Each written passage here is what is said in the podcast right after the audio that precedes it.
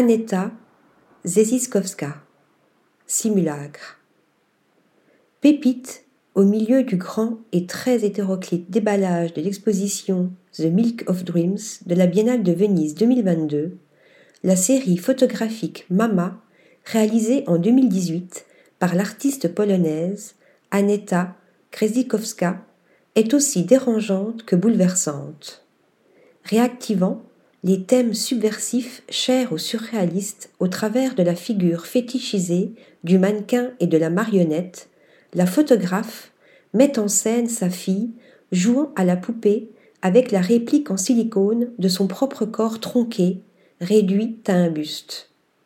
Décomposé en scénettes, aux allures tendres et bucoliques, le jeu macabre, décliné avec une subtile duplicité en couleur et en noir et blanc, prend un tour morbide et inquiétant lorsque le corps fétiche ne fait plus illusion et apparaît tel qu'il est.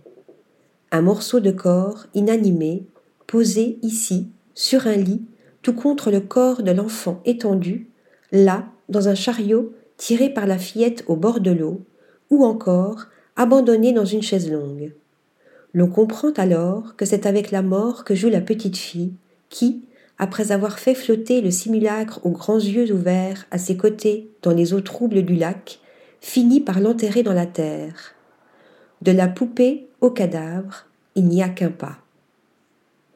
Oscillant entre le rêve et le cauchemar, la douceur et la cruauté, à la lisière de la fantasmagorie surréaliste et du film d'horreur, les images fiction d'Aneta Kresiskova jouent de l'ambivalence animé, inanimé, présence, absence, et de l'inversion des rôles, mère, enfant, sujet, objet, d'une manière insidieuse, propre à créer un malaise chez le spectateur, et donc à provoquer une réflexion sur l'identité, mais aussi sur la cruauté et la perversion, la soumission et la disparition.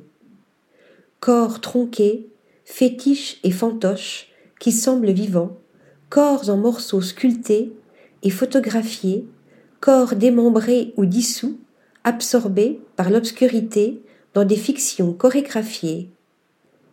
Pour l'artiste, qui développe depuis ses débuts un travail sur la fragmentation, l'effacement et la décomposition, l'œuvre doit être cathartique.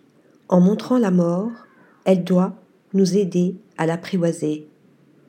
Article rédigé par Stéphanie Dulot.